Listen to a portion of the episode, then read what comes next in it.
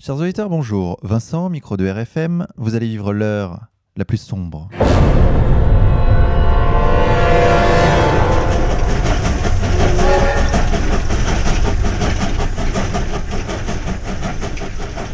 Chers auditeurs, pour cette émission, nous avons le plaisir de recevoir Jean-Michel Vernochet. Monsieur Vernochet, bonjour à vous.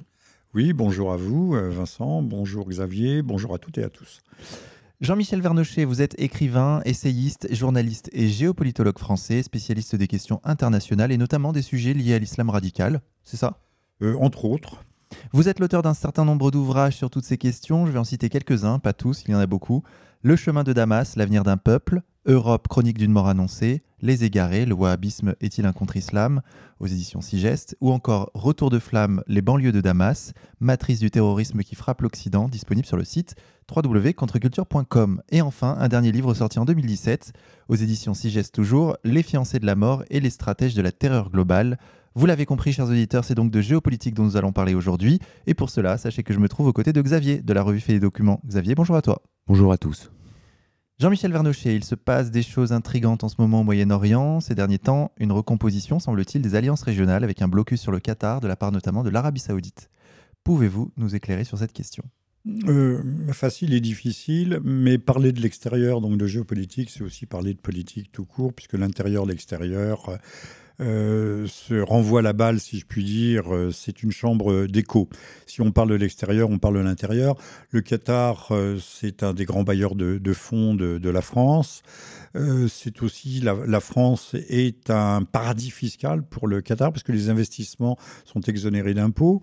Je vois Xavier qui opine du bonnet, il a bien raison.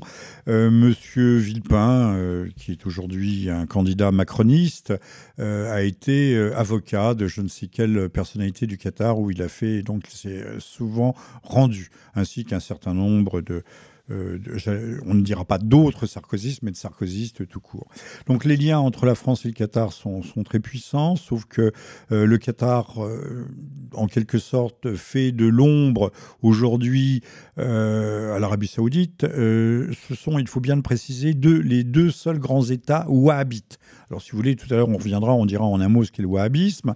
Euh, ce, sont des, ce sont des rivaux, et euh, aujourd'hui, ce sont aussi des, des, rivaux en matière de géopolitique, puisque les États-Unis euh, veulent couper court avec les frères musulmans, nous pourrons dire un mot des frères musulmans, et, c'est le Qatar qui a instrumenté, qui instrumente les frères musulmans dans les guerres, euh, dans les guerres régionales qui ont cours. Je dis guerre régionale puisque la Libye est toujours un État, en état de guerre, euh, alors que l'Arabie Saoudite, elle, s'occupe plutôt de, des islamistes durs, de, de Daesh, euh, et donc le, Qatar, lui, c'est les frères musulmans et accessoirement Jabhat al-Nusra, les grands amis de M. Fabius, qui sont plutôt al-qaïdistes. Mais il y a une concurrence, euh, aussi une rivalité. Euh, parfois, il y, a des, il y a eu par le passé des combats extrêmement violents entre al-Nusra et. Donc, vous jugez que euh, l'argument qui est de couper les relations diplomatiques avec le Qatar sous prétexte qu'il finance le terrorisme vous paraît absolument fallacieux bah, euh, tout le monde s'est apparu euh, comme les fleurs écloses au printemps. Euh, j'ai vu dans des journaux extrêmement bien pensants rappeler que l'Arabie saoudite ferait bien de balayer devant sa porte parce que comme financier et pourvoyeur du terrorisme, le, les, les Séouds, Riyad se trouve en première ligne.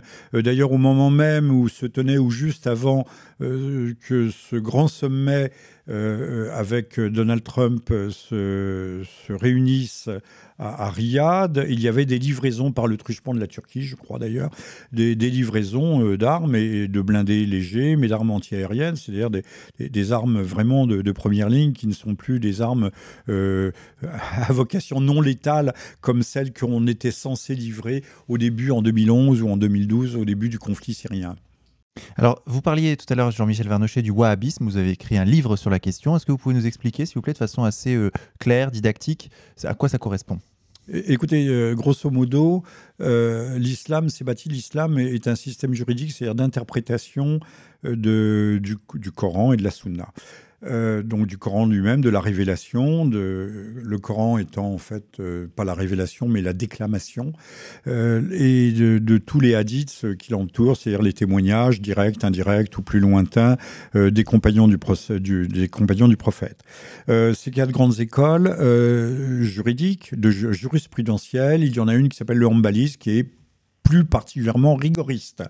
Mais euh, rien à voir avec le wahhabisme. Et puis euh, euh, une autre école qui, qui a cours dans tout le Maghreb, au nord de, de, l'Afrique, dans ce qu'on appelait autrefois l'Ifriqiya, qui est le, le malékisme. Et le malékisme dit pas de conversion dans la violence. D'ailleurs, c'est dans le Coran, hein, pas de conversion dans la violence, parce qu'on ne fabriquerait que des hypocrites.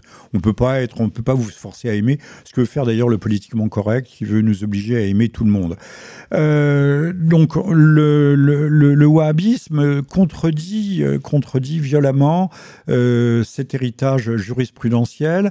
Et ce surajoute, il apparaît au XVIIe siècle euh, dans le désert du Neige, il se surajoute, il réouvre en quelque sorte l'exégèse, les portes de l'interprétation coranique, interprétation juridique, et euh, va instituer un rigorisme totalement inouï et en fait en rupture avec l'islam qu'on peut qualifier de traditionnel, de classique ou même de populaire. Euh, je donnerai un exemple, le wahhabisme va faire détruire tous les, tous les, les mausolées, euh, tous les cénotaphes, euh, les marabouts, euh, on l'a vu au Mali et ailleurs, parce qu'il il ne peut pas y avoir d'intercession entre le, croyant et Dieu. Ça rappelle quelque chose, ça rappelle un peu le calvinisme, ça entre le croyant et Dieu. Donc on fait détruire, il n'y a pas de saint intercesseur. Vous voyez, il y a pas, on ne peut pas les prier sur une tombe puisque puisque ça serait de l'idolâtrie. Bon, euh, c'est pour ça qu'on détruit tous les témoignages du passé, puisque aucun, rien ne doit s'interposer entre Dieu et la divinité. Euh, je reviens sur, euh, sur l'histoire de l'islam. Il y a eu au tout début de l'islam un, super puritanisme qui s'appelait le rarijisme. Mais le rarijisme, il y a des Raridjites. Les Mozabites, je pense, au fond de l'Algérie, sont des Raridjites. n'a rien à voir. Ce puritanisme, les Mozabites sont connus pour leur honnêteté, leur rigueur leur qualité euh, commerçante n'a rien à voir avec euh, euh, la, folie littéraliste. Alors j'explique le mot littéralisme qui prend le Coran au pied de la lettre. Alors ça, ça conduit à des, à des délires totaux, comme par exemple Dieu est assis sur un trône avec un pied en enfer. Alors chez les chez les Wahhabites, on voit on voit Dieu assis véritablement, physiquement, matériellement, corporellement avec un pied en enfer. Donc on est dans le délire le plus total. Tout ça pour dire que le wahhabisme est à la fois un schisme et une hérésie. C'est-à-dire qu'il est sorti de l'islam. Manque de chance, c'est que le wahhabisme se présente notamment dans nombreux lieux, parce que également le Qatar euh, finance les mosquées, les, madrasas, les, donc les écoles coraniques, euh, finance euh, toutes les infrastructures culturelles et autres, et l'Arabie saoudite, bien entendu pour euh, diffuser cette, idéologie. Donc il faut bien penser que euh, le wahhabisme n'a au fond rien à voir avec l'islam, d'où le, titre de mon livre, Le wahhabisme est-il un contre-islam Et n'a rien à voir avec l'islam, mais s'il se présente comme la source pure, non falsifiée, parfaite du Coran, l'interprétation coranique. Euh, chez des jeunes gens qui sont totalement déculturés, qui arrivent, qui ont le cul entre deux chaises, entre qui sont euh, ni vraiment qui ont des racines ou plutôt des, adhérences maghrébines et qui sont euh, des Français de troisième zone, pour assez souvent, on peut le dire, on leur apporte tout d'un coup la lumière révélée. ça n'a rien à voir. Donc, quand on nous parle de la loi de la charia, en général, mais vu par les wahhabites, ça n'a rien à voir avec la charia, qui sont des jurisprudences qui d'ailleurs euh, sont adaptées à partir des quatre grandes écoles que j'ai mentionnées. Et je, vais juste aborder un dernier point. Euh, et, qui sont des jurisprudences qui varient d'un pays à l'autre. Euh, au Soudan, euh, on vous prend, on prend des étudiants en train de copuler, c'est pas bien, de forniquer, va-t-on dire. on leur donne 30 coups de, baguette. Alors la, le, la, baguette, ça fait, c'est désagréable, mais la baguette est assez légère. Donc vous voyez, la charia, c'est beaucoup de choses. Hein. C'est contrairement à ce que l'on pense, c'est un univers jurisprudentiel et adapté au fond quasiment à chaque culture. Mais on ne fait pas une émission sur le sur l'islam, on pourra la faire l'autre fois, par exemple avec Youssef Indy, pourquoi pas, qui ne me contredira peut-être pas, mais qui précisera ma pensée. Alors, un dernier mot c'est que ces salopards de, de Wahhabites ont inventé un truc, c'est l'obligation cachée. Vous savez que dans l'islam, il y a les, les cinq piliers qui sont euh, l'aumône légale, la zakat, la prière, le pèlerinage, euh, les cinq prières quotidiennes pour les sunnites, trois pour les chiites, euh, le, pèlerinage, bon j'en oublie. Et le ramadan? Le ramadan, bien sûr, et la cinquième. Alors, eux, ils ont inventé une obligation cachée qui serait celle du djihad. Un mot sur le djihad. Le djihad, ça existe. Le djihad signifie en arabe effort mais il y a le grand djihad, et le grand djihad, c'est l'effort intérieur, personnel, d'amélioration, de perfectionnement. c'est la, volonté. C'est le, triomphe de la volonté. C'est le, triomphe de, la, de, la, volonté de perfectionnement. Euh, donc l'effort. Et puis il y a le petit djihad qui est la guerre, mais euh, qui, euh, dans le Coran, est une guerre strictement défensive. Eux, ils en font une obligation légale, donc on tue tout ce qui est mécréant, à commencer par les chiites, qui sont des super mécréants, et puis nous autres sommes des mécréants en deuxième ligne, puis les mécréants en troisième ligne.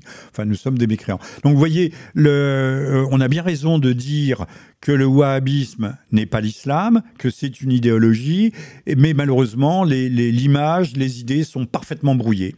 Mais est-ce que cette idéologie n'est pas qu'un habillage à une internationale euh, pilotée depuis euh, euh, un endroit qui serait en dehors du monde arabe et qui aurait finalement pris la, la succession de ce qu'a pu être le communisme? Alors, c'est ma thèse. Je dis que le, wahhabisme et, le communisme adaptés euh, à l'ère culturelle, l'ère géographique culturelle euh, islamique, et que ce, communisme vient d'ailleurs pour détruire, au fond, comme on pourrait dire que le communisme, euh, qui est un athéisme, mais qui est un athéisme assez étrange si on y regarde de près, si on y regarde de près, est, venu pour prendre la succession, euh, euh, l'amour solidaire, la fraternité humaine, et, vient à la suite de la révélation évangélique. Donc on peut dire que le communisme vient détruire l'Occident comme le wahhabisme vient détruire le monde musulman. L'international aujourd'hui à l'œuvre en Syrie, parce que c'est une internationale, fait penser à bien des égards à ce qui a pu se passer en Espagne euh, dans l'entre-deux-guerres. Alors, je l'ai dit, je l'ai écrit, vous le trouverez d'ailleurs dans Les Fiancés de la Mort. Euh, les, idées ne m'appartiennent pas, ne nous appartiennent pas, il faut au contraire les faire circuler. Euh, c'est une. la guerre d'Espagne a été le vestibule de la guerre mondiale, avec des, des brigades internationales. Alors là, il y a plus près de 100 nationalités qui combattent. Et avec plusieurs factions, il y avait déjà les anarchistes, les trotskistes. Et qui se faisaient la guerre, voilà, qui s'entretuaient. Exactement comme Al-Qaïda. Euh, il y, avait les rescapés du, du, Bund. D'ailleurs, euh, euh, il y a un livre bien pensant, hein, je le précise, qui s'appelle Le Yiddishland révolutionnaire. Ça va jusqu'à la guerre d'Espagne, les, brigades internationales étant constituées pour beaucoup par ces militants internationalistes qui, qui n'ont jamais cessé de penser à la révolution mondiale. Un mot, Lénine n'a jamais voulu faire la révolution en Russie. Jamais. Il prend le train en marche, il arrive, tout est déjà commencé depuis longtemps. Lui, il pensait faire la révolution soit en Suisse, puisqu'il était à Zurich, soit en Suède. Et puis, le, quand il, euh, il ramasse le pouvoir dans le caniveau en Russie, parce que le génie de Lénine, c'est pas exactement ça. Euh, il ramasse le pouvoir, il pense servir de la Russie comme marchepied pour la révolution mondiale. Euh, alors bien sûr, les choses ne se passent pas comme ils veulent. Euh, ce sont les sociodémocrates tout aussi révolutionnaires que lui, mais plutôt réformistes qui prennent le pouvoir en Allemagne, puisqu'il y a une révolution en 1919. Et le, il y a la première internationale dirigée vers les peuples d'Asie en 1919 à Moscou, mais en 1921 1920 ou 20, 20, 20, 20 tout de suite l'année d'après à Bakou, euh, on essaye d'embraser l'Orient, à commencer par l'Afghanistan, l'Inde et, la Chine. Euh, il ne faut pas croire, nous vivons une répétition, aujourd'hui nous vivons une répétition, mais à une autre échelle et selon d'autres modalités de ce qui s'est passé au début du XXe siècle. Et ce wahhabisme est une force donc de destruction euh, de nations arabes et une force euh, internationaliste pure. de destruction à la fois des nations arabes, de fragmentation. Ils introduisent en, en termes euh, juridiques coraniques la fitna, c'est-à-dire la division entre les croyants, euh, la dissension, la fitna, qui est un terme important. et surtout, ils détruisent l'islam de l'intérieur. C'est un instrument, un outil de destruction de l'islam. Euh, je vais pas, alors je vais pas, euh, suis pas islamophile ni évidemment encore moins islamophobe, euh, mais il faut bien constater que l'islam fait partie de la charpente civilisationnelle de la planète. Euh, vous faites tomber un pan de la charpente, euh, l'édifice commence à s'écrouler. Même chose, euh, on avait cru détruire l'orthodoxie dans l'ex-empire soviétique, 70 ans de communisme, et puis le, phénix a ressurgi de ses cendres, d'ailleurs parce que l'homme a besoin d'un consensus transcendant, un consensus autour de, valeurs sacrées. Aujourd'hui, le catholicisme, ne parlons pas du luthérianisme, est quand même dans les choux, hein, c'est moins qu'on puisse dire. Tout le monde doute de tout. On voit les, bons catholiques euh, fillonistes qui vont voter Macron. Euh, ça semble hallucinant, mais c'est le cas. Hein. C'est euh, Neuilly. Neuilly, c'est partagé entre deux communautés, une communauté juive et une communauté catholique, mais extrêmement importante. Si vous voulez voir une église remplie, vous allez à, Neuilly. Et, eh bien, ils ont voté à plus de 88% en faveur de Macron. Vous voyez, c'est là qu'on se dit que qu'Emmanuel Todd avait peut-être pas complètement tort avec son catholicisme zombie. Oui, moi je laisse à Emmanuel. Je sais pas, c'est pas un de mes auteurs de référence. Youssef euh, Indy l'aime beaucoup, moi pas, c'est pas quelqu'un que je lis, parce que je pense qu'on peut penser en dehors des Emmanuel Todd, des Finkielkraut et, et, des Zemmour. On n'a pas besoin de, on n'a pas besoin d'eux pour penser. Jean-Michel Vernochet, Israël n'est-il pas le grand gagnant de cette destruction de l'islam et du catholicisme bah, dont vous parlez Il y a une vidéo très rigolote où on voit un, petit rabbin excité et nerveux, euh, un petit, euh, on dit pas un rabbi, on dit un petit, euh, bon, ça porte un autre nom, qui dit, il raconte la parabole du petit coq. Tout le monde s'entretue dans la basse-cour, puis il y a le petit coq malingre qui regarde, et puis à la fin, il ramasse, il ramasse le harem, il ramasse, bah oui, ces gens sont toujours absents des guerres. Euh, je me souviens quand euh, en, 2003 Israël euh, disait non non nous y sommes pour rien, nous y sommes pour rien, nous y sommes pour rien, et, toutes les, andouilles disant le pétrole, le pétrole, le pétrole, ben oui le pétrole c'est une dimension, oui c'est un paramètre, mais si on refaisait l'histoire de 2003, vous l'avez d'ailleurs écrit dans le feu de l'action dans l'islam révolutionnaire, le, le, pétrole, les Américains ont perdu le pétrole en faisant la guerre à l'Irak, et on voit bien que c'était des impératifs de sécurité pour l'État d'Israël et de démantèlement, de semer le chaos au pourtour d'Israël, puisque euh, si les États n'existent plus, il n'y a plus de menace. Alors pour compléter, euh, Israël ne se cache pas de soigner des combattants du front al-Nusra, ne se cache pas de bombarder hôpitaux, oui. des convois euh, du Hezbollah qui luttent précisément contre ces terrorismes wahhabites. et Troisièmement, les rabbins dont vous parlez ne euh, sont pas du tout des marginaux. Hein. Ce sont des rabbins complètement institués euh, qui sont invités sur les canaux euh, traditionnels de la communauté juive, sur les radios juives. Oui. Alors Israël ne, prend le prétexte de, bombarder des dépôts d'armes, soi-disant du Hezbollah ou des, ou des convois, mais comme les Américains actuellement bombardent des, des éléments de l'armée arabe syrienne, c'est-à-dire l'armée gouvernementale, et de cela de façon de plus en plus régulière. Alors, notons, et ça mériterait euh, là aussi des digressions à l'infini, euh, que euh, ce sont les, ce sont ceux qui soutiennent réellement le terrorisme, et c'est ça aussi le sujet du, livre qui est notre, qui a été le, prétexte ou le motif de notre rencontre.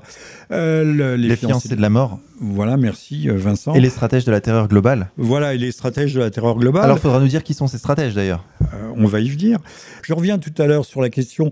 oui, la guerre de Syrie, euh, vestibule ou préambule à la, guerre mondiale, est déjà une guerre mondiale en soi ne serait-ce que par les, les, mercenaires qui arrivent aussi bien des confins de la Chine, du Turkestan chinois, du Xinjiang.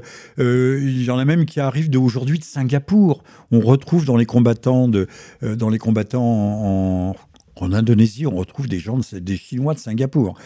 Euh, et, vu le nombre de coalitions, je termine là-dessus, la coalition, il y a une coalition euh, occidentalo-arabe, une vingtaine de pays, il y a une coalition arabo-arabe, euh, il y a une coalition qui intègre la Turquie, la Syrie, l'Iran et, la Russie, il y en a une sur la Turquie. Enfin, on a plusieurs coalitions à, échelle planétaire qui se, confrontent et même s'affrontent, puisque je viens de parler des bombardements, euh, des, bombardements américains qui se multiplient contre les forces gouvernementales, accusées d'être les promoteurs du terrorisme, c'est ça qui est extraordinaire comme inversion accusatoire, accusés d'être les promoteurs, les géniteurs même et les pourvoyeurs euh, de ce même terrorisme. Alors cet international wahhabite qui a sévi en Libye et qui sévit aujourd'hui en Syrie, euh, pensez-vous que demain elle puisse attaquer un autre pays, comme euh, par exemple l'Algérie euh, on, voit des pays musulmans dont la structure de pouvoir est, faible et où des conflits de ce type pourraient une question, intervenir. Une question est importante et vous avez raison de, de mettre une incise. On vient d'arrêter Saïf al-Islam. Euh, Bruxelles réclame à corps et à cri son extradition. C'est le fils euh, de Kadhafi, c'est-à-dire le sabre de l'islam, euh, qui était hébergé par des, tribus au sein du, chaos libyen. Il faut savoir que le, Qatar a joué un très grand rôle, avec main dans la main avec Sarkozy, avec Bernard-Henri Lévy et, et M. Kouchner à l'époque, pour mettre ce pays à feu à sang sous couvert d'éviter un bain de sang. Mais le bain de sang, il est venu après pour sauver les gens, on commence par les, exterminer. Le, Qatar va envoyer plusieurs milliers de membres de ses forces spéciales à financer, alimenter en armes. Euh, c'était assez le rôle du Qatar euh, comme suppléant de l'OTAN dans la guerre de Libye a été extraordinaire. Alors, euh, on sait que le, sud tunisien est très instable, la frontière tuniso-algérienne aussi. Je suis pas spécialiste du Maghreb. Hein. L'Algérie est, dans l'entre-deux. On attend, on ne sait pas si M. Bouteflika est, est, mort ou, ou, vivant ou entre les deux, comme M. Euh, Sharon qui est resté euh, dans le coma pendant 5 ans, quand même, c'est pas mal. Il y a eu aussi les précédents de Monsieur Franco ou, de. Euh, Mitterrand?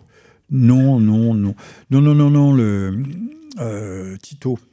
Tito restait aussi un certain nombre de six mois.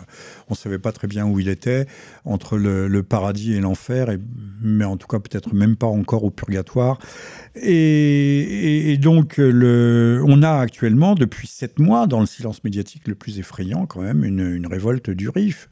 Et il faut rappeler qu'il y a une, une guerre du RIF entre 1921... Au Maroc oui, au Maroc, c'est le Nord Maroc. Sont des populations très, très dures. 1921-1926, euh, les Italiens, les Français sont intervenus euh, à coups de gaz de combat, euh, comme pratiquait Churchill d'ailleurs au Kurdistan et dans les zones tribales du Pakistan à la même époque. on n'y allait pas avec le dos de la cuillère. Ça a été d'une dureté extrême. Heureusement, les Rifins nous en veulent pas, et ils ont raison d'ailleurs. nous ne sommes pas les héritiers des, gens qui conduisaient ce, type de guerre dans lequel je crois que De Gaulle avait, euh, avait euh, fait peser la balance en faveur de, l'utilisation des gaz de combat. On était moins pu, pudibond ou puritain euh, qu'aujourd'hui. Le RIF, c'est essentiellement une revendication, on peut le dire, nationale identitaire, mais qui nous dit que les choses ne peuvent pas basculer. De la même nature que la Kabylie en Algérie. Euh, un peu, c'est comparable. Les, berbères, euh, encore que ce soit pas tout à fait des berbères. Je vous renvoie, je l'ai souvent dit à Youssef Indy, à Laoust, Histoire des berbères, montrant qu'il y a des populations kurdes qui ont reflué d'Espagne, du, euh, califat de Cordoue, qui ont reflué, qui sont installés, qui sont installés, qui sont mêlés, mélangés aux tribus berbères.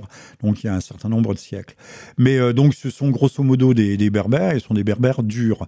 là, cette instabilité perdure il y a eu à Rabat euh, une super manifestation dimanche dernier, au moment où nous votions en France. Nous votions si mal, et, mais si bien pour M. Macron. Donc euh, le, Maghreb est une zone qui peut s'embraser, il n'y a pas de doute. Voilà, ça c'est clair. Avec des répercussions importantes sur notre territoire. Vous pouvez imaginer lesquelles. Hein. C'est, ça sera s'il y a le chaos là-bas, il y aura le chaos ici aussi.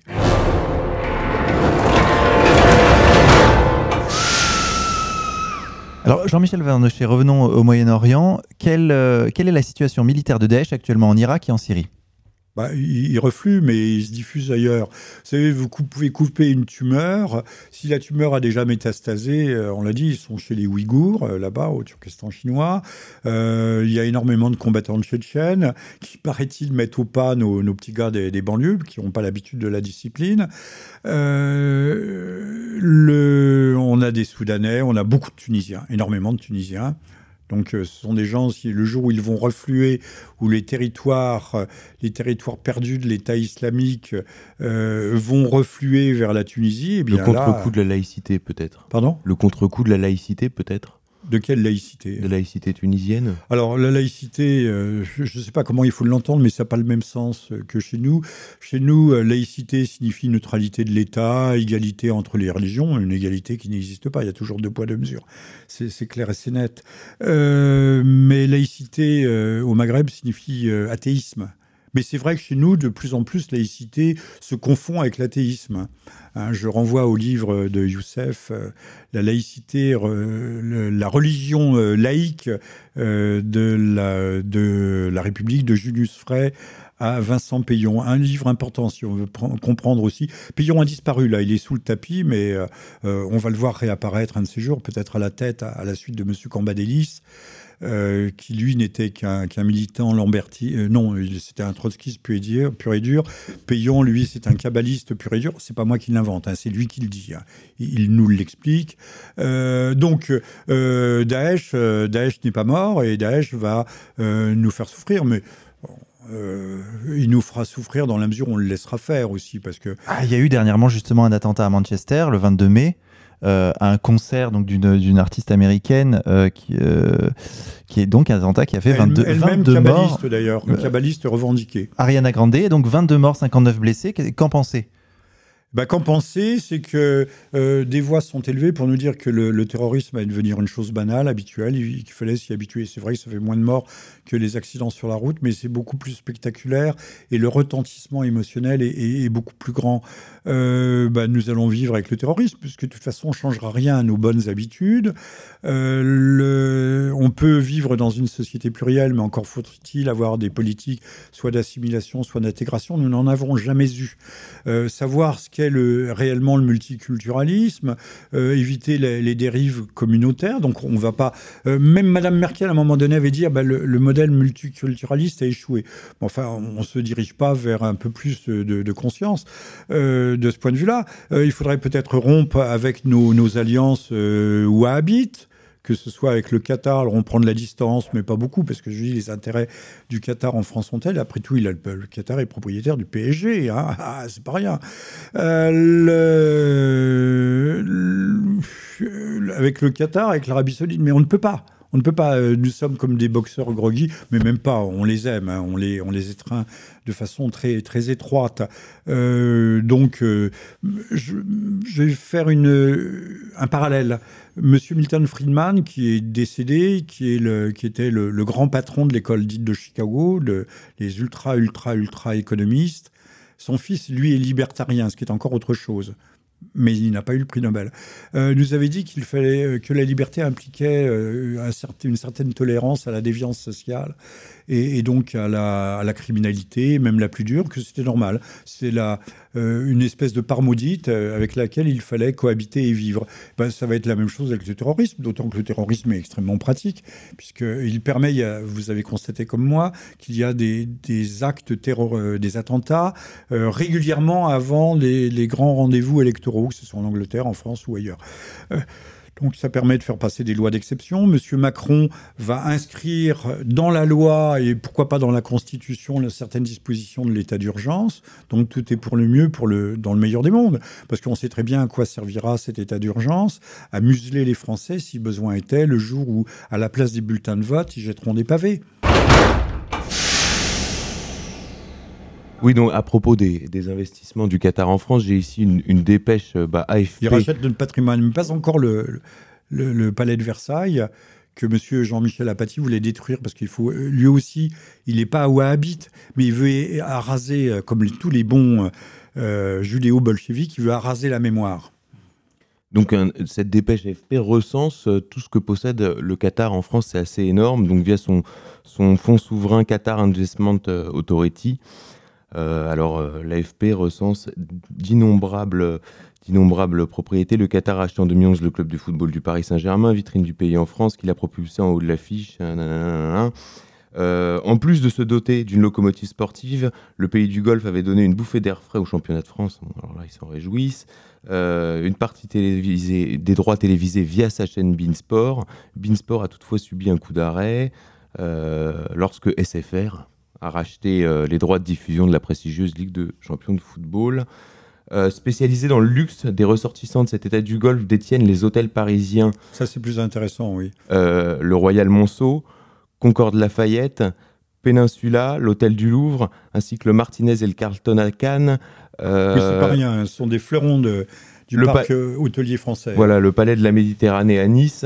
le Qatar est le deuxième actionnaire du groupe Accor Hotel, dont Nicolas Sarkozy euh, vient de devenir administrateur, détient plusieurs milliers de mètres carrés de locaux dans l'avenue des Champs-Élysées et près d'un quart de la société fermière du casino municipal de Cannes qui exploite Majestic Barrière et le Grey d'Albion. Euh, l'émir du Qatar possède un hôtel particulier, l'hôtel d'Evreux sur la prestigieuse place Vendôme à Paris et son frère détient l'hôtel Lambert à la pointe de l'île Saint-Louis le Qatar est très présent dans les grandes entreprises françaises. c'est un, monument classé. Il y a eu un incendie, ce qui permet de faire des réaménagements qui n'étaient pas autorisés par les bâtiments de France. Hein. je le signale. Alors je continue. Des, des, participations euh, dans les grands groupes français comme Total, Vinci, Veolia Environnement, LVMH, Vivendi, en plus de détenir les magasins Printemps. Sur le plan militaire, il est un excellent client qui a notamment commandé 24 avions de combat Rafale en 2015 pour 6,3 milliards d'euros. Alors dites-moi par qui seront pilotés? Par des, pilotes israéliens, non? Parce qu'ils ne sont pas capables de piloter ces, ces gens-là. Bah, alors parce qu'ils ont des problèmes de vue, parce qu'il y a, une, il y a énormément de consanguinité. donc, euh, Oui, on trouvera toujours une excuse. Ils sont peut-être aussi un peu... Euh, Dolan, dirons-nous. Hein. Et cela dit, c'est un vrai exploit de, Jean-Yves Le Drian, ce qui explique euh, sans doute sa nomination au Quai d'Orsay, d'avoir réussi enfin ah à vendre euh, le Rafale. Alors, euh, Peu importe le client, de, de après tout. cette perche, mais on voit bien que le Quai d'Orsay, en fait, finalement, c'est une sorte de VRP. c'est un représentant de commerce. De, Serge Dassault. De, Serge Dassault. Et on ne fait. C'est à cela que se réduit notre politique étrangère. C'est pas, c'est pas somptueux. Hein. Alors, si je peux conclure sur le Qatar, l'Émirat est également partenaire de la Caisse des dépôts et consignations dans un fonds d'investissement de 300 millions d'euros pour les PME françaises innovantes. Bon, et donc on voit qu'ils euh, financeront. Euh, autant dire bah, que le Qatar euh, possède une partie du cœur vital du noyau dur de l'économie française. Point. Pas la totalité, mais. Alors, question subsidiaire pourquoi l'Iran actuellement vole-t-il au secours du Qatar dans le cadre du blocus mené par l'Arabie Saoudite?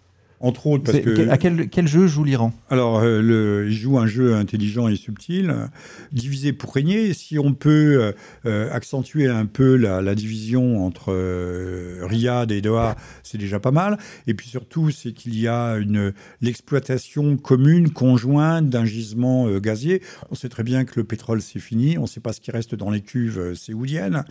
et que le gaz va être l'énergie de relais euh, les éoliennes ne marcheront jamais, ça marche pas d'ailleurs, euh, il faut avoir le courage de le dire. Et avant qu'on arrive à la fusion nucléaire, euh, ou en tout cas qu'on se décide à relancer les, les, les, générateurs de quatrième ou cinquième génération, il va se passer du temps. il faudra aussi peut-être opérer des révisions déchirantes. On va pas parler du nucléaire ici, ça fâcherait tout le monde.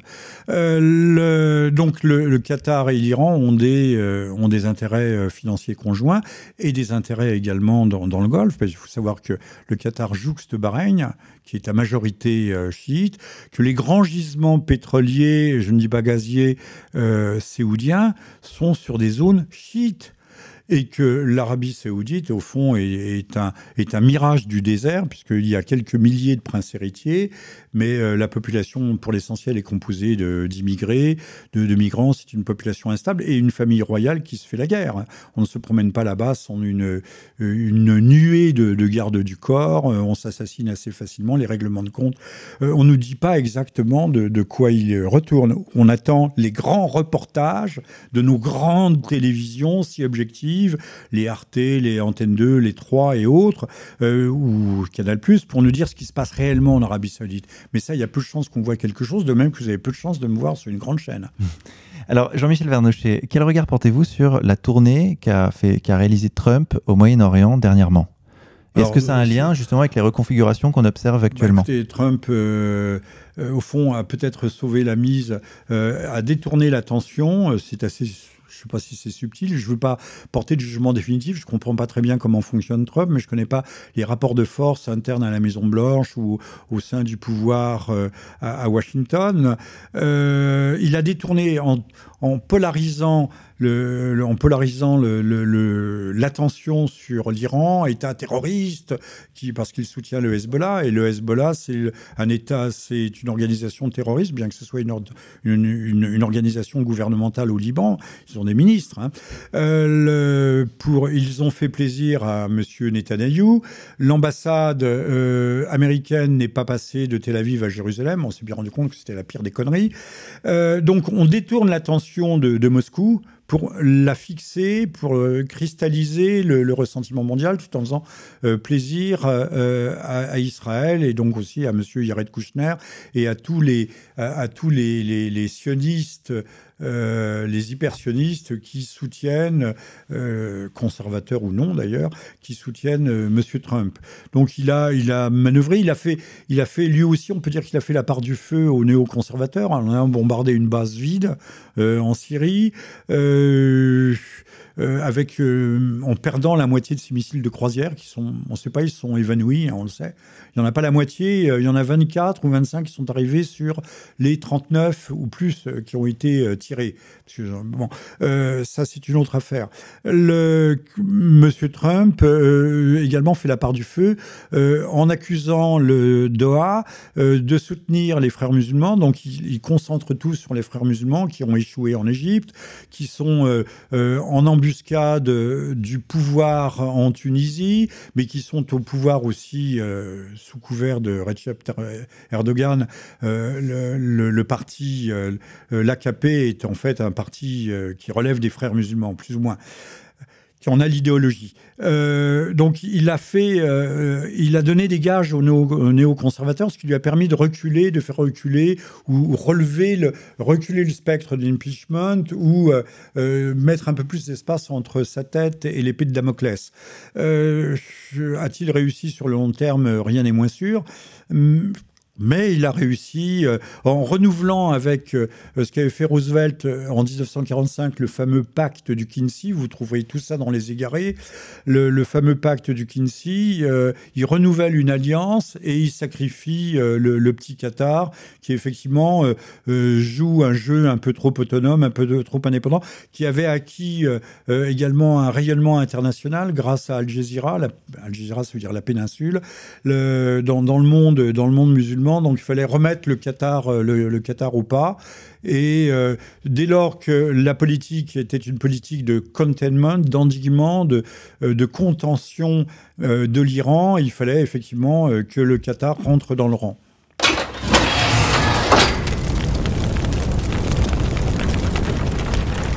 Alors pour revenir à la situation politique franco-française, on a vu la nomination, on en parlait tout à l'heure, de Jean-Yves Le Drian, aussi la nomination de Sylvie Goulard, ministre des Armées. On a vu un certain nombre de nominations euh, tomber, notamment à la DGSE. Euh, le Centre national antiterroriste aussi a, été mis en place. quel sera, selon vous, selon les premiers signaux faibles de la politique étrangère du macronisme? C'est très simple, c'est ce que tout le monde dit, c'est une formule bateau qui circule partout. Euh, changeons, changeons pour que rien ne change. Hein, c'est le guépard. Le guépard, voilà, de Visconti. Changeons pour que rien ne change, rien ne va changer. Euh, Goulard euh, est une européiste à tout craint. En 2007, je publiais Manifeste pour une Europe des peuples, c'est-à-dire une Europe véritablement confédérale entre l'Europe des patries. et Goulard, Goulard était déjà se répondait dans toutes les télévisions, tout, partout, partout, elle était omniprésente pour nous expliquer que l'Europe, c'est la paix. si vous regardez bien de près, plus le mensonge est énorme, plus il fonctionne. L'Europe, ça a toujours été la guerre. Hein. mais on va dire la, guerre de 91 qui démarre en Bosnie et qui s'achève en 99 au Kosovo. Ah ben c'était pas l'Europe. Bah pourquoi? Parce que les Balkans c'est pas l'Europe. Euh, non, l'Ukraine, c'est pas. Mais on peut rajouter l'Ukraine dans le. Vous parlez, pensez à la Géorgie, euh, plutôt en 2008, la Géorgie.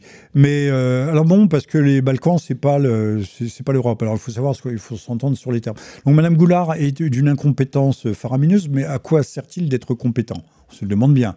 Est-ce que Monsieur Bérou, Bayrou, je sais pas comment on prononce, garde des Sceaux est compétent en matière de justice? Je crois qu'il est compétent en matière de rien.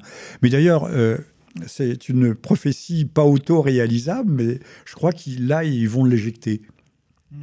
On sent, il y a des signes, il y a des signes. Il a, euh, il a fait, il a rempli son contrat, pas moral. Il a exigé des, euh, des, sièges de députés. Je ne sais pas s'il les aura tous, mais maintenant il sert plus à rien. Donc il, va le, il va sauter, il va sauter Bérou. Même s'il est élu euh, député, il ira chez les non inscrits. donc la, politique, pour revenir à votre question, la politique étrangère, on prend. Vous n'attendez rien de Jean-Yves Le Drian, dont on bah, sait, on sait qu'il incarne une ligne, par exemple, beaucoup plus euh, par exemple quelqu'un comme Bernard Kouchner. Euh, en disant que vous incarnez, euh, qu'il incarne une ligne modérée, vous êtes trop bon pour lui et il incarne rien du tout, il incarne le néant. Que, ce qui est la politique de M. Macron d'ailleurs? Nini, il est nulle part. Ça sera, je pense que la politique de M. Macron en matière, en, dans les affaires étrangères, en matière de relations internationales comme en matière, ça va être l'opportunisme le, plus total. Euh, on fera du, coup par coup. Autrefois, depuis euh, Giscard, on pilotait à vue, mais là maintenant, ça sera euh, à, très très courte vue. Alors, Monsieur Le Drian, pour l'instant, est une petite. Il faut des potiches. Les ordres viendront de l'Élysée. D'ailleurs, je pense que M. Macron l'a dit, l'a annoncé. Il doit s'inspirer d'un livre euh, maudit, interdit et qui est un faux euh, manifeste. Que le, le roi, puisqu'on jupitérien, c'est n'importe quoi. Il faut dire que Mitterrand, on disait déjà que c'était Dieu. Enfin, ces gens de gauche sont malades. Hein. Chasser, mm. euh, le, la transcendance, euh, même pas la transcendance, euh, les divinités par la porte, elles reviennent par la cheminée. il parlera peu, peu, il interviendra pas. De toute façon, quand il intervient, c'est pour dire des conneries. Euh, vous savez, euh, la Guyane, euh, qui est une île, etc. bon, il n'est pas compétent, mais par contre, il va bien diriger son équipe, et puis il aura des conseillers. Je ne sais pas s'il reprendra M. Attali. Je signale, Xavier, que vous avez publié un portrait d'Attali au Picrate, tout à fait remarquable, parfois avec des interpolations qui, qui déconcerte un petit peu, euh, mais globalement, franchement, euh, hier j'ai commencé à lire, je n'ai pas pu euh, m'arrêter. Donc lisez, faites des documents et, savoir qui est Monsieur Attali et qui inspire, qui inspire la politique étrangère de la France, l'homme qui nous prépare psychologiquement à la troisième ou quatrième guerre mondiale, qui dit je ne sais pas si ce sera avant ou après l'instauration de la gouvernance mondiale, qui nous dit que l'état d'urgence est pour toujours, mais il a raison, c'est ce qui est en train de se passer. Donc M. Attali, qui a été le parrain de M. Macron, qui a été celui qui l'a porté sur les fonds baptismaux du pouvoir, pardonnez-moi pour cette image, euh, Monsieur Attalier est un homme à surveiller parce que il dit tout euh, ce que les gens euh, ne n'osent pas penser tout bas euh, ou n'osent pas croire tout bas. Alors revenons à Le Drian. Bah, le Drian, il n'a pas de ligne. Il aura la ligne. Il ira avec sa sacoche, avec ses rafales dedans, essayer de vendre ci et ça.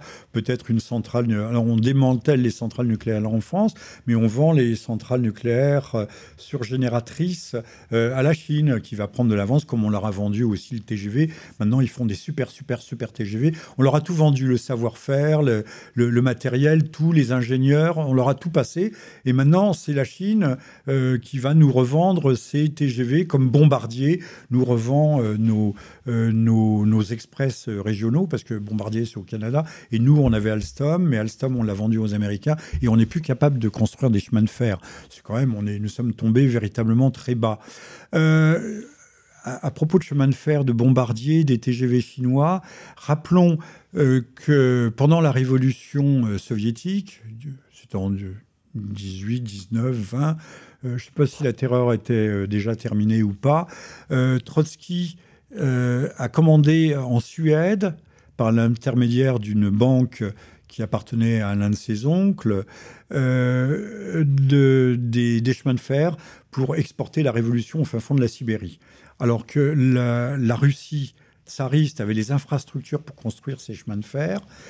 on, les, on a vendu, je crois, un tiers ou un quart, un quart, un tiers des réserves d'or de la Russie tsariste qu'on a transféré en Suède par bateaux spéciaux pour faire construire des usines qui n'existaient pas en Suède alors qu'elles existaient en Russie. Et cet or est ensuite parti dans les, banques de dans les coffres de telle ou telle banque à New York. Donc, euh, M. Macron, euh, euh, qui n'a pas vendu lui-même Alstom, mais fait bien et bien dans la, même, la même droite ligne, démolir, démanteler les industries nationales. Vendre les bijoux de la couronne. Vendre les bijoux de la couronne à un. On parle déjà d'une vente des aéroports de Paris. Bah oui, pourquoi pas. On avait déjà vendu, c'était l'aéroport de Toulouse qui avait été vendu à un Chinois qui a disparu. Lyon, Nice ont été, ont été vendus quand il était à Bercy. Et il faut savoir que la, la sécurité des, aéroports de Paris, euh, c'est Orly, euh, c'est Charles de Gaulle et autres, était assurée par une société privée, donc une délégation de droit régalien. La police, était, la police des aéroports de Paris était assurée par une société privée israélienne. Donc Déjà, il y a quelques années, alors je ne sais plus si ça a changé ou pas. On revient à la question du terrorisme, là, du coup. C'est pour moi là. Euh, Et Jean-Michel Vernochet, on a vu aussi également qu'une décision a été prise, en revanche, là concrètement, la baisse du budget de l'armée de plus d'un milliard d'euros, il me semble. Qu'est-ce que ça vous inspire? Ben, Je croyais qu'il y avait, on s'était entendu au niveau européen pour monter le budget à 2%, sachant qu'en Grèce, il dépasse les 4%, mais on ne nous dit pas pourquoi. La Grèce n'a pas d'argent, alors ça faisait râler comme Bendit, mais tout simplement parce qu'ils sont à côté d'un grand allié de l'Europe, qui devait rentrer dans l'Europe d'ailleurs, qui ne veut plus, c'est la Turquie. Mais le budget de la toute petite Grèce était de 4%, 4 du PIB pour les armements. Alors là, on va peut-être y être contraint parce que M. Trump a dit euh, sharing the burden, on va partager le fardeau, euh, ou vous assumez une partie euh, pour le temps, vous payez une partie des frais, euh, ou vous démerdez tout seul.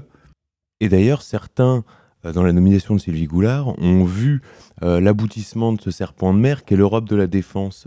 Qu'en pensez-vous? Alors peut-être que l'OTAN va devenir européenne, je ne sais pas, puisque l'OTAN fait des, des, des, manœuvres gigantesques. C'est serpent de fer, non? C'est Iron, euh, je sais pas quoi, non, c'est pas Iron Snake, c'est un truc comme ça, là, des, euh, le loup de, loup de fer. Loup de ah. fer. Euh, mais on est, on est nul en anglais tous les des, des manœuvres gigantesques. Non, je ferai remarquer que vous parlez anglais. Il ne faut jamais dire Moyen-Orient, ça n'existe pas. Soit on est proche, soit on est latin, mais le moyen, moyen par rapport à quoi? Sinon, où est le Proche-Orient? Middle East, c'est une transposition de l'anglais. On parlait de l'Asie mineure, on parlait de, euh, de l'Asie centrale, et nous, on parle du Proche-Orient nous autres Français. Je, suis très, non pas vétilleux, mais j'ai occupé des fonctions euh, gouvernementales sur la défense de la langue française.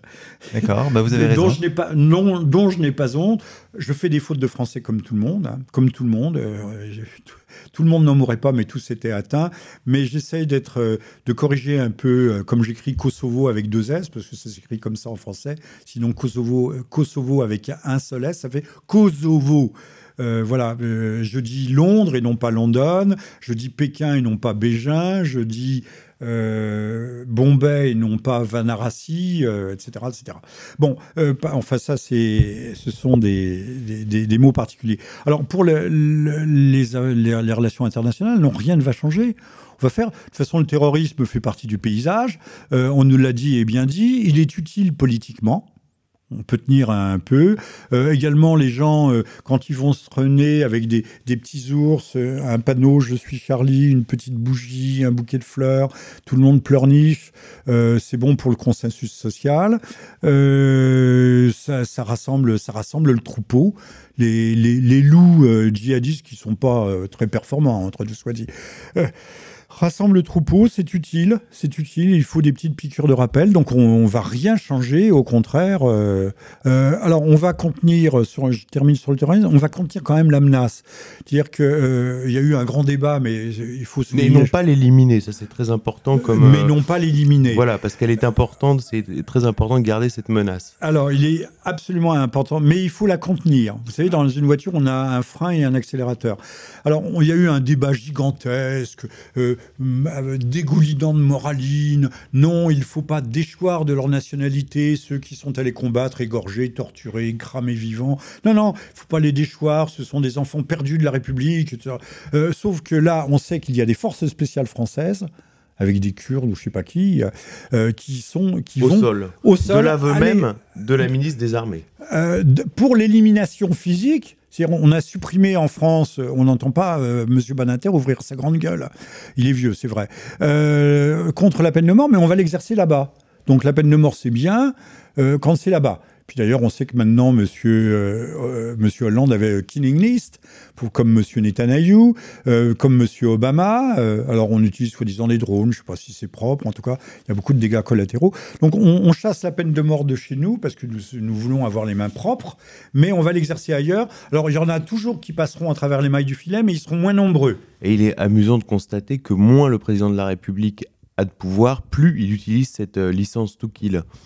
Ben, euh, si on y réfléchit bien, Monsieur le roi Louis XIV, euh, le resplendissant, qui méritait bien son, son surnom de roi soleil, euh, il suffit d'aller à Versailles, euh, avait infiniment moins de pouvoir euh, qu'un Hollande, qu'un Sarkozy ou qu'un Macron. Euh, il n'avait pas le, doigt sur le feu nucléaire, il, ne pouvait pas, il n'y avait pas de conscription générale, on ne pouvait pas envoyer un peuple entier se faire tuer dans les tranchées comme, en, comme en 14. Euh, euh, C'était des armées de mercenaires qu'il fallait payer.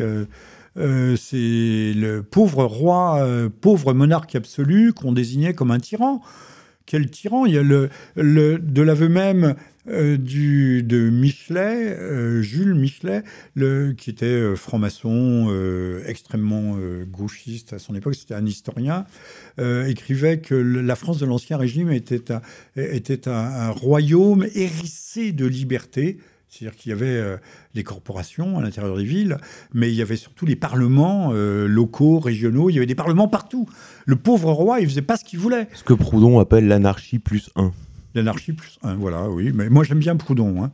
Mais je crois qu'à contre-culture, on l'aime bien aussi. Moi, j'aime bien On Proudhon. réédite les, les cahiers du cercle Proudhon et justement euh, avec un mémoire de Pierre de Brague. Alors, je ne sais pas si Contre-Culture euh, vous mettra à disposition les fiancés de la mort, mais je l'espère très, très, très fortement et très cher. euh, les stratèges de la terreur globale. Je crois que, euh, Vincent, c'est pas moi qui dirige l'émission, mais que vous vouliez revenir justement sur l'histoire de ces stratèges, mal- malgré tout. Alors oui, alors la question se pose de savoir qui sont ces stratèges. Ben, les stratèges, ils sont, alors je vais jeter un pavé, mais ils sont aussi bien à l'Élysée. hein. Euh, ils sont à la DGSE, ils sont euh, à l'Élysée. Ce sont des gens qui utilisent, euh, manipulent, instrumentent le, terrorisme pour leur politique. Nous sommes à, la suite des Américains, nous sommes inscrits dans un, système de régime change. Vous voyez, je suis francophile, mais c'est-à-dire de changement, de renversement des régimes. On n'a pas quitté l'idée de faire tomber Bachar. Faut faire tomber effectivement tous les verrous de souveraineté en nous le décrivant comme le boucher des bouchers des bouchers. Euh, sauf que vous allez à, Damas, c'est une ville de 11 millions de, personnes, vous circulez, alors il y a des checkpoints hein, dans, Damas, vous circulez librement, euh, les gens n'ont pas l'air malheureux, les jeunes gens, euh, les, toutes jeunes gens et jeunes filles ont des, rues entières. alors on ne boit pas d'alcool, mais on écoute de la musique, je sais pas quoi, techno, en fumant le narguilé, en suçotant des glaces et des boissons fraîches. Euh, et les jeunes gens sont pas du tout, du tout, du tout, du tout de, demeurés, hein, je, je vous le dis. Euh, le, le, donc, il faut faire tomber ceux qui résistent authentiquement au terrorisme, nous l'avons dit tout à l'heure, inversion accusatoire. Donc, ceux qui euh, ont alimenté, ont encadré, ont formé, ont financé, ont aidé au transit des armes, comme la France, l'Angleterre, l'Allemagne, font partie de ces stratèges du terrorisme. Mais à mes yeux, ils ne sont peut-être que des relais. Alors, s'il y a stratège, c'est qu'il y a stratégie, et on voit que le terrorisme international euh, déclenche euh, l'argumentaire à problème euh, global, solution globale. Est-ce que oui, oui, c'est exactement ça. donc le terrorisme serait une carte dans le jeu mondialisté Alors, je voudrais vous soumettre cette analyse d'Alain Bauer, qui est considéré euh, en France dans les médias par les, les organisations institutionnelles comme le spécialiste du terrorisme, qui explique qu'après la chute de l'URSS, il fallait un nouvel adversaire que euh, la Chine a été essayée, mais que les Chinois, après tout, sont beaucoup trop pacifistes, et donc qu'on a utilisé cet islam radical depuis l'Afghanistan. C'est une idée, euh, c'est une idée bateau, c'est une idée par feu, c'est une idée, une idée usée jusqu'à la corde. C'est pas totalement faux. Oui, oui, bien sûr, il fallait ce qu'on a appelé à l'époque un ami de substitution, Monsieur, Monsieur Boer. Euh, ça fait 30 ans qu'on dit ça. Hein. Monsieur Boer, réveillez-vous mais il veut vendre ses, caméras de, sécurité, j'imagine. Euh, mais c'est également un pare-feu, ça, cache la réalité. En 1982, paraissait, euh, sous le nom d'un obscur fonctionnaire du ministère des Affaires étrangères israélien, euh, Yinon un plan, un plan, euh, alors qui a été récusé. On a dit ensuite que c'était faux, que c'était pas exactement ça, que c'était un journaliste. Oui, oui, tout est, tout est toujours faux, tout, tout, toujours une contrefaçon, tout, tout, tout Sûrement est un faussaire russe. Euh, voilà, voilà, voilà, qui appartenait à l'Okrana. Euh, donc c'était une forgerie ou c'était un document sans valeur et sans portée. Sauf que le plan Yodedinon a inspiré en 2003 ce qu'on a appelé Greater Middle East Initiative. Greater Middle East Initiative. Alors, je ne veux pas traduire Middle East par Moyen-Orient, ce que fait Indy, hein, il a tort. Euh, l'initiative, initiative Grand Orient. Le Grand Orient, le Grand Orient, l'Orient commençant au Maroc, hein, aux colonnes d'Hercule, et, s'étendant jusqu'aux euh, berges de l'Indus, euh, là-bas, du côté du Pakistan. Le, ce, plan était un plan de, balkanisation de, de l'ère géographique, culturelle et civilisationnelle arabe et musulmane en général. Les, Persans les Iraniens ne sont pas des musulmans, les Turcs non plus. Euh, euh, là-bas en Indonésie, ben on n'est on pas, je veux dire, on n'est on pas arabe. Hein. Il y a beaucoup de gens qui sont pas. Même au Maroc, on est à 80% berbères, ce ne sont pas des arabes.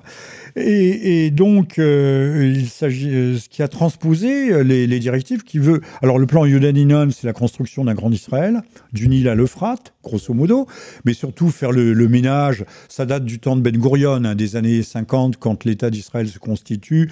ça va jusqu'au Soudan. On sait très bien que les Israéliens sont très présents au Sud-Soudan, qu'aujourd'hui d'ailleurs euh, le feu se rallume. Euh, vous voulez dire que... Et non, mais pour compléter ce que vous dites, on voit d'ailleurs qu'énormément euh, de migrants qui arrivent aujourd'hui en Europe viennent de la rive droite du Nil, c'est-à-dire Érythrée, tous ces pays-là, comme s'il fallait laisser la place. Oui, oui, oui, oui. Oui, oui, oui. Et on nous dit que ce sont des réfugiés syriens qui ont fait le détour, mais on voit les, les, Noirs, euh, ce sont vraiment des Noirs subsahariens, des Ougandais, en fait, tout ce que l'on veut. Il y a même des, des, Sénégalais qui arrivent, euh, des, gens donc du Golfe. Euh, du golfe de Guinée, pardon. donc le plan Yodeninan va se retrouver dans cette initiative au moment, donc, au moment où la guerre d'Irak est lancée. Euh, stratégie euh, de, démolition intégrale, euh, sous couvert de transporter et d'installer la démocratie, de transposer le modèle de la démocratie de marché en Irak. En fait, on démolit le pays de A à Z, comme on a démoli le pays de A à Z en Syrie ou en Libye ou au Yémen au Yémen actuellement, guerre oubliée dont on ne parle peu, ou également en Somalie en Érythrée. Entre-temps, il y a eu un, grand, grand stratège, un grand théoricien, mais qui est mort, un homme dominant euh, qui conseillait euh, derrière le rideau, behind the curtain, vous voyez, je parle anglais, euh, qui conseillait, qui conseillait Monsieur Obama, puisqu'il avait été son professeur à Harvard. C'était Monsieur Zbigniew Brzezinski. Personne n'en a parlé. Il est mort il y a 15 jours. Il y a 15 jours. Il y a 15 jours, personne n'en parle. Alors, l'homme a écrit, a publié en 97 Le Grand Échiquier. Euh, en 2002, il y aura une reprise, d'ailleurs, une actualisation. Et l'homme euh, trace la grande stratégie. C'est Zbigniew Brzezinski qui, euh, du temps de M. Carter, dont il était le conseiller à la sécurité, va inventer Al-Qaïda. Euh, donne des fonds à M. Ben Laden pour aller créer des, des, maquis djihadistes, alors que les soviétiques ne sont pas encore entrés euh, en Afghanistan au secours du, du, gouvernement de Najibullah, du gouvernement communiste. Et, donc on commence à créer, avec par le truchement des, services de renseignement pakistanais, l'ISI, on va créer ces, ces structures djihadistes euh, qu'on va retrouver, qui sont aujourd'hui à l'œuvre en Syrie, al-Nusra, le Jabhat al-Nusra, puis maintenant ils ont euh, changé encore de nom, ils changent de nom tout le temps, que soutenait M. Fabius, Al-Nusra fait du bon boulot, hein, je vous rappelle, c'est Dixit, Monsieur Fabius, euh, que la France a soutenu, financé. Euh, Al-Qaïda, et ça, vous allez voir ça, puisque nous partons du 11 septembre dans mon livre. Euh, Al-Qaïda, qui est censé avoir fait tomber, s'effondrer euh, deux ou trois tours, enfin au moins deux, euh, se retrouve être l'allié euh, des Occidentaux et des Américains en Syrie. Euh, c'est à rien comprendre. Donc, Monsieur Brzezinski, j'en termine là-dessus. Si vous regardez son, livre, Le Grand Échiquier, The Great Chessboard, montre bien que l'Europe, il faut la balkaniser, la fragmenter, en, faire une mosaïque qui était la thèse de la nouvelle droite à une certaine époque, le fédéralisme européen avec des Provençaux d'un côté, euh, des, des Bretons de l'autre, des Flamands. Voilà. Euh, des Bretons de l'autre, de l'autre côté, enfin des, de tout ce que l'on veut, des Alsaciens. Mais même chose, euh, la Belgique n'existe quasiment plus euh, entre Wallons et Flamands. Euh, le- L'Espagne est, au bord de l'éclatement. Euh, Il y a eu ces, guerres de décomposition dans les Balkans. La Yougoslavie avait été créée en 1918. Hein, euh, 19, pardon, au moment euh, de la rédaction du traité de Versailles, eh bien, euh, on a détruit ce que l'on avait fait, puisque c'était le principe des nationalités. Mais maintenant, le principe des nationalités est descendu d'un cran, et ce sont les micro-micro-nationalités, mais qui évidemment n'auront jamais d'ambassade, n'auront jamais d'armée, seront obligés de s'agglutiner, de s'agglomérer. Et, ça, donc Monsieur Brzezinski, dès le départ, dès 97, a été euh, l'un des grands, euh, 97, non, pardon, 87, l'un des grands stratèges de la terreur euh, globale, euh, comme instrument de, décomposition des nations et de, de recomposition dans une gouvernance mondiale, celle qui est si chantée et louée par Monsieur Jacques Attali. Jean-Michel Vernochet, Les fiancés de la mort et les stratèges de la terreur globale aux éditions Sigest, chers auditeurs. 15 euros pour 175 pages, disponible très probablement sur euh, contreculture.com. Nous Bon, l'espérons et nous, nous, le allons- souhaitons. nous allons faire en sorte. Jean-Michel Vernochet, merci beaucoup. Ben, merci à vous, Vincent, merci euh, Xavier, merci à toutes et à tous. Alors, on rappellera quand même à nos auditeurs qu'on peut vous retrouver très facilement sur YouTube, hein, toutes vos analyses, ainsi que vos ouvrages. Donc, est-ce que vous tenez un blog d'ailleurs? Est-ce que vous... Euh, J'en ai un, mais strictement sur l'écologie, qui s'appelle Terre Future. Et s'il y a des bénévoles qui veulent venir m'aider, parce que euh, il est- il n'est pas tout à fait en sommeil, mais un peu, alors que l'écologie, j'ai fondé une association, Terre Future, en 1977, est un sujet absolument fondamental. Et là aussi, il faut remonter le courant. Euh, de même qu'il y a un islam politique.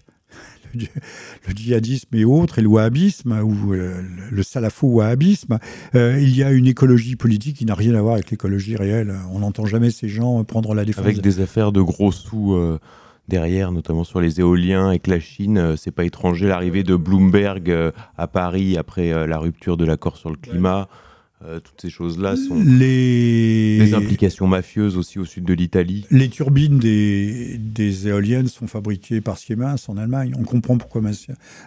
Alors que l'éolien est toujours adossé euh, au charbon ou à la lignite ou au gaz, euh, les, les Américains étant, euh, étant autosuffisants en matière de pétrole, exportent leur charbon à bas prix qui arrive en Europe, en Allemagne, pour faire tourner les centrales électriques au charbon ou à la tourbe ou à la lignite euh, allemande, parce que quand euh, les, si les éoliennes ne tournent pas souvent, elles se- elles s'autodétruisent.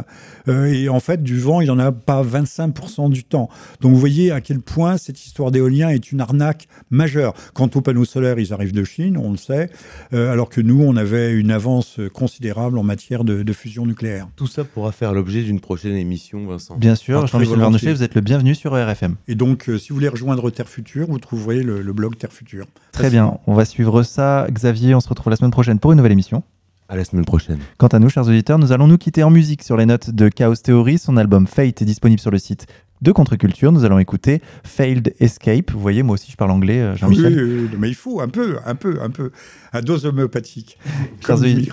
Chers auditeurs, bonne écoute à tous et à la semaine prochaine.